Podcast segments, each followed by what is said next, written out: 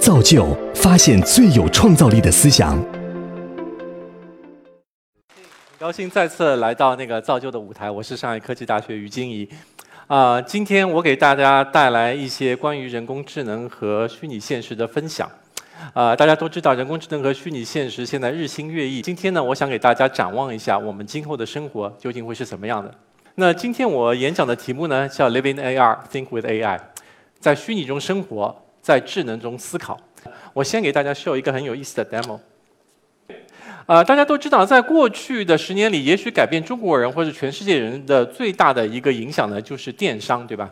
大家在看电商的产品的时候呢，哪怕到现在呢，也只能看到这个二维的图片，最多呢，你可能在二维的图片里进行切换。今天我给大家 show 一下，今后的电商是什么样一个概念呢？哎，比如说我看衣服，我可以在任意一个角度进行观看，或者我是可以看鞋子，看一下那鞋子的皮革。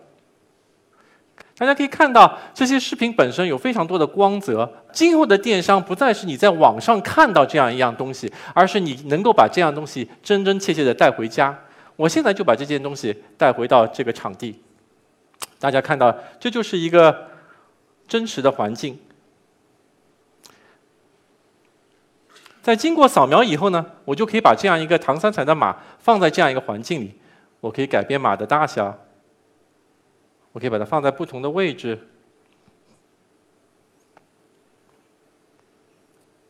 我可以围着它看。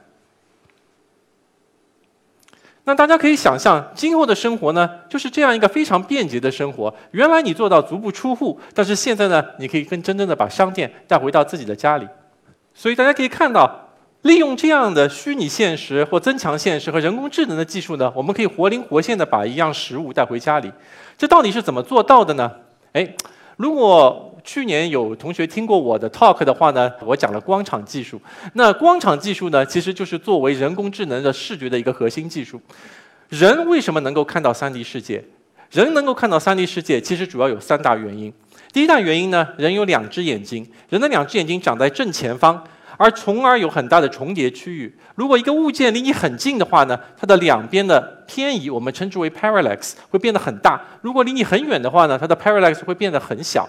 所以人的第一个视觉呢，是通过两只眼睛的这样一个平移来得到的。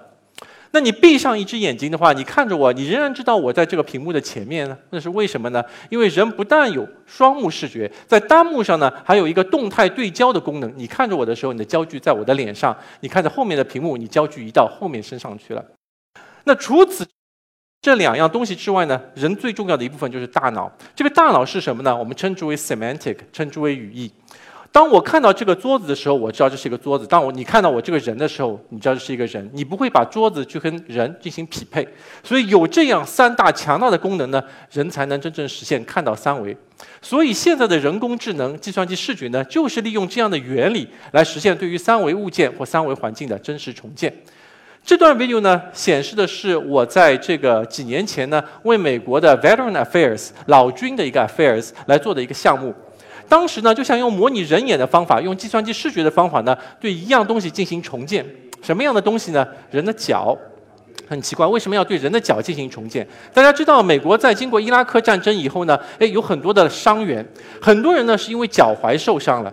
那怎么来治疗这个脚踝的伤病呢？很简单，你呢要做一个叫 braces，一个脚踝的固定器，你要套着它，不让它运动。所以你这个脚的模型要非常的精确。传统的模型呢，要用激光扫描仪一点一点的进行扫描，又昂贵又缓慢。那当时呢，我就使用这个 AR 的这样一个 glasses，当时的 Google Glass。这样的 glass 呢，就好像是人的第三只眼睛一样。你戴上这第三只眼睛呢，你围着这个脚看一下，看完之后呢，就用人的视觉一样的计算机视觉方法呢，对它进行三维重建，而且重建的效果非常精确。当然了，现在你可以说，我现在的相机很便宜啊，为什么我只装第三只眼呢？我可以装第十只眼、第十一只眼、第一百只眼，这就是一个叫光场拍摄系统。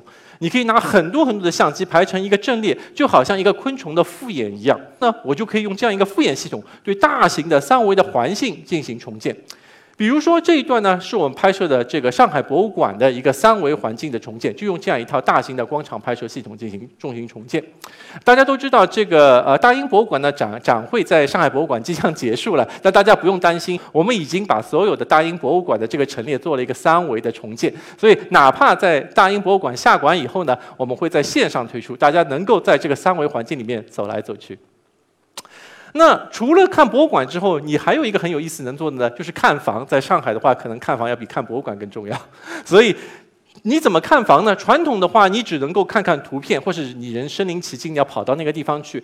但是呢，利用我们的这样一个光场环境扫描技术呢，你可以在空间的每一个点进行三维的拍摄，并进行三维的重建。它就允许你在这个三维空间内走来走去，好比你就在一个虚拟的房间里一样。大家可以足不出户的去看房、去买房。那除了看房之外呢，还有什么功能呢？现在的无人机不是真正的无人机，为什么？现在的无人机还是需要有一个人在操控，是一个无人的有人机。大家没有看到一个无人机可以自动的进行飞行。那如果拿这样一个多相机的光场系统放在这个无人机上呢？哎，你就可以无人机自行的进行飞行。刚刚讲了这个所有的技术呢，都称为被动重建技术，就是像人眼一样进行图像的分析或语义的分析进行三维重建。但是这样的技术呢，非常的慢，速度非常的慢。那怎么样能够把它做得快呢？据说 iPhone 8会加一个 3D 的传感器。这个 3D 的传感器呢，通过一个结构光或者说 TOF 一个时空光的一个方法呢，能够做一个主动的三维的重建。所以你不需要拿我这么复杂的这样一个拍摄系统，你拿着 iPhone 八，你在空间一扫，你就可以把三维空间扫下来。这可能是一个革命性的技术。这项技术的源头在哪里呢？源头其实早在很多年以前呢，微软就推出了微软的 Connect。微软 Connect 很多很多的男生都有，在前面跳来跳去，可以玩各种各样的游戏。那当时的微软的科学家呢，就用这样一个微软的 Connect 呢。对三维空间进行实时的重建，拿着这个微软的 Connect 就是一个结构光的系统，打出去各种 pattern 模模式，然后你就可以对三维空间进行分析和重建。重建完的这个三维点云呢，其实是非常的粗糙的，因为它不是很精确，分辨率很低。但是呢，加上语义分析，语义分析就是说，当我扫到这样一个桌子的时候，它知道哦，这儿原来是个桌子，我就把这个桌子的模型替换上去。有了三维几何，你就能够做到像真实环境一样的实时的一个复现效果。所以这就是当时的这样一个技术。OK，有了几何，当然是很有意思了。但是几何并不是真正的三维。那还有什么是三维的呢？是材质。材质是非常复杂的一样东西，比如说这这样一个唐三彩，唐三彩是一种釉质结构的一个一个材质，它既不是金属又不是陶瓷，然后它整个的光线又有散射又有折射又有反射，非常复杂的结构。怎么样来做这样一个材质复现呢？哎，这就是所谓的光场渲染。如果大家感兴趣呢，可以翻出我去年的一个 talk 来讲，专门讲光场渲染怎么做呢？也就是很简单，因为我拿很多照相机啊拍摄很多图片，就像我刚刚带着这个 Google Glass 一样。为了渲染一个新的视角，比如说这个红的视角，我对每一根光线呢是先追踪到我的几何上，因为我三维几何都是有了。然后呢，我反追踪到我采样的那些相机里，就好比用数据来复现数据。用这样的技术，你可以做非常非常 fancy 的一些效果，比如说女士们最喜欢的雅诗兰黛。雅诗兰黛的小棕瓶，大家都知道，哎，看着非常的 cute。你有没有想过它为什么那么 cute 呢？因为它棕色的又半透明，这样的材质是最最难复现的。但是利用这样一个光场技术呢，哎，你可以活灵活现的复制出它的半透明的一个效果。当然了，你还能做很 fancy 的各种各样的包包呀、鞋子呀。OK，所以刚刚看了，我能够用现在用人工智能的这样一个技术或计算机视觉的技术来做三维物件的重建，那我还能做什么呢？光看物件多么的 boring 啊！如果我们能够造出人来，是不是很有意思呢？在第二个 demo 里面呢，我会把一个一些真人呢放到这样一个空间里面去。在这个 app 里面呢，我放了三个真人，一个是大唐的美女，一个是新式的美女，最后我当然秀给大家看的只能是一个帅哥。那这个帅哥呢，你可以拉近拉远，从任意的角度进行观看。大家可以想象以后一下，今后你看网红直播的时候，就是用这样的方式来观看了。我还可以把这样一个网红呢，或是一个歌手呢，放在这样一个刚刚一模一样的三维环境里。我可以把这个人放大，我可以绕到他前面去看，我可以蹲下来看他。大家可以想象，这就是今后的娱乐。今后的娱乐就会有一个虚拟的人来跟你一起玩这样一个游戏。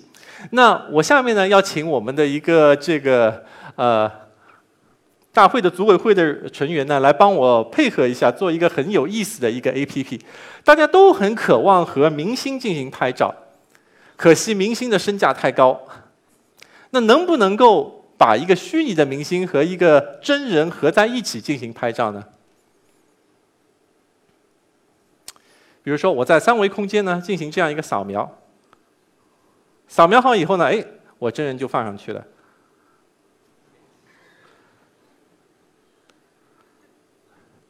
哎，当然看，我可以把真人面向于我们这个工作人员，调整一下身高啊，对，你可以过去拍拍他的头，搂搂他。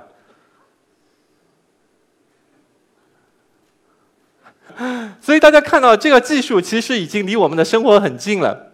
大家可以想象，今后的娱乐，你不再是在远处观看一个表演者，你可以身临其境的走到他的身边，甚至于看他是怎么舞动他的琴。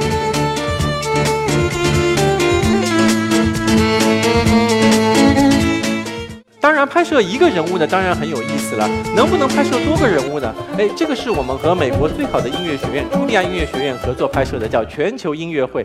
在这样一个全球音乐会里面呢，我们拍摄了三个表演者，一个是小提琴手，一个是鼓手，一个是歌唱家。这三个人呢，都是用我们这样一个动态拍摄的系统，做了一个三维的三百六十度的拍摄。拍完以后，你可以任意的把它们摆放在身。空间就好比刚刚我看一个单个人一样，能够走近走远围着他看。更有意思呢，你可以把这三个人组合在空间里，你可以让他们一起表演，好比做了一场虚拟的合唱、虚拟的合作演唱会。那我们现在正在做的一个很有意思的项目呢，就是让你也身临其中，你也可以拍摄一个你自己的模型。到时候你自己来表演的时候呢，你也可以走进他们，你可以在他们中间一起合作表演。这就是今后看演唱会、看娱乐节目的一个体验。讲了那么多有意思的东西呢，哎，其实你知道还有很多公益的东西可以做。大家都知道，中国是一个老龄化问题很严重的国家，现在有超过两亿六十岁以上的老人。那在今年呢，我们做了一个叫一个 Alzheimer Awareness 阿尔海默症知晓的这样一个活动。在这个短片里面呢，我们是和美国的团队一起，然后拍摄了两个老人。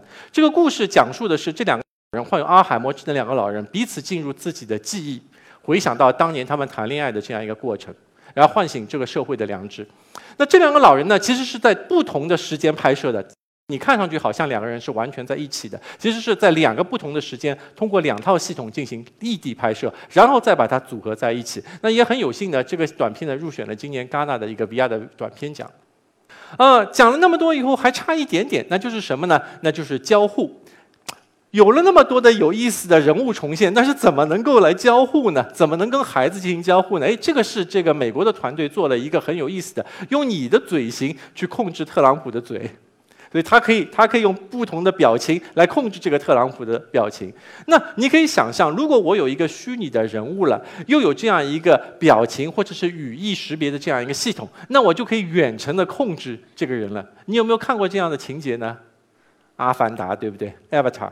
啊，exactly，它就是重建了这样一个阿凡达的一个效果体验。所以刚刚讲了两点，我相信在不久的将来呢，这个人越来越会变得，人的生活会越来越 convenient，越来越便捷，越来越不孤独。那更重要的呢，是越来越会有意义。刚才讲的很多技术都用于娱乐上，但是除娱乐之外呢，其实它还有很大的场景的应用。一个场景的应用就是用 VR 和 AR 呢来做药物的研发。这一段短视频呢，是当时 Bill Gates。要想要用这样一个 VR 的眼镜来观看这样一个病毒的一个研发的病毒的抗体的机理的一个过程，大家都知道，病毒和细胞的整个的侵犯过程呢，是叫一个 docking process，它就像一个粘贴上一个整个的细胞膜一样，然后粘粘贴的那个部位呢，它有特殊的结构，所以利用这个 VAR 的系统呢，你可以看到这个特殊的结构是什么样子的，从而来研发新一代的抗体药物，来研制不让它粘贴在这个细胞膜上。另一个有意思的呃工作呢，是我们现在正在开展的，在上海科技大学呢，我们建了一套远程教育中心，现在今年年底可能会建成。在这样一套远程教育中心，大家看到下面有个巨型的球，这个巨型的球呢是用来干什么的呢？就是拍摄老师上课。这个老师呢，可以在里面讲授课程，做各种各样的实验，然后会有很多个相机围着他实况拍摄，然后呢，你可以把这些数据传出到远程去，然后在任意角度进行观看，可以走近和走远。大家知道，我们国家的教育资源分配很不平均，在贫困的农村呢，其实他享受不到像我们上海这样好的教育资源。如果我们能够有这样一套 VR 和 AR 的系统，能够把我们优良的师资、优良的课程，能够让远程的、让全球、让全中国的孩子都能够看到的话，我想这是一个非常有意义的事情。当然了。除了在远程能够看到这些课程之外呢，你还可以戴上 AR 眼镜，这也是我们最近在做的一个项目。你戴上 AR 眼镜，看着一个普通的平板，你就会看到一个东西会跳出来，然后在跳出来的过程中，你可以解析它，从各个地各个角度进行观看。OK，这基本上就是我想讲的了。我想用最后两句话来 close 今天的我的 talk。第一个，第一句话呢是 Elon Musk 说的一句话，他说 AI will make life meaningless，人工智能呢会让生命失去意义。他讲的这句话有没有道理呢？当然是有道理的，因为有了人工智能以后，很多人需要做的事情不需要人在做了，很多简单的工作可以让机器或是让人工智能来代替你做。但是我认为呢，除了这个当生命失去意义的同时呢，人工智能呢又赋予了我们生命真的意义。以前一一直以来是天方夜谭式的一些梦想，都变为现实了。而更重要的一点，人工智能可以做到这一步，让我们思考：我们究竟是谁？我们从哪里来？我们到哪里去？谢谢大家。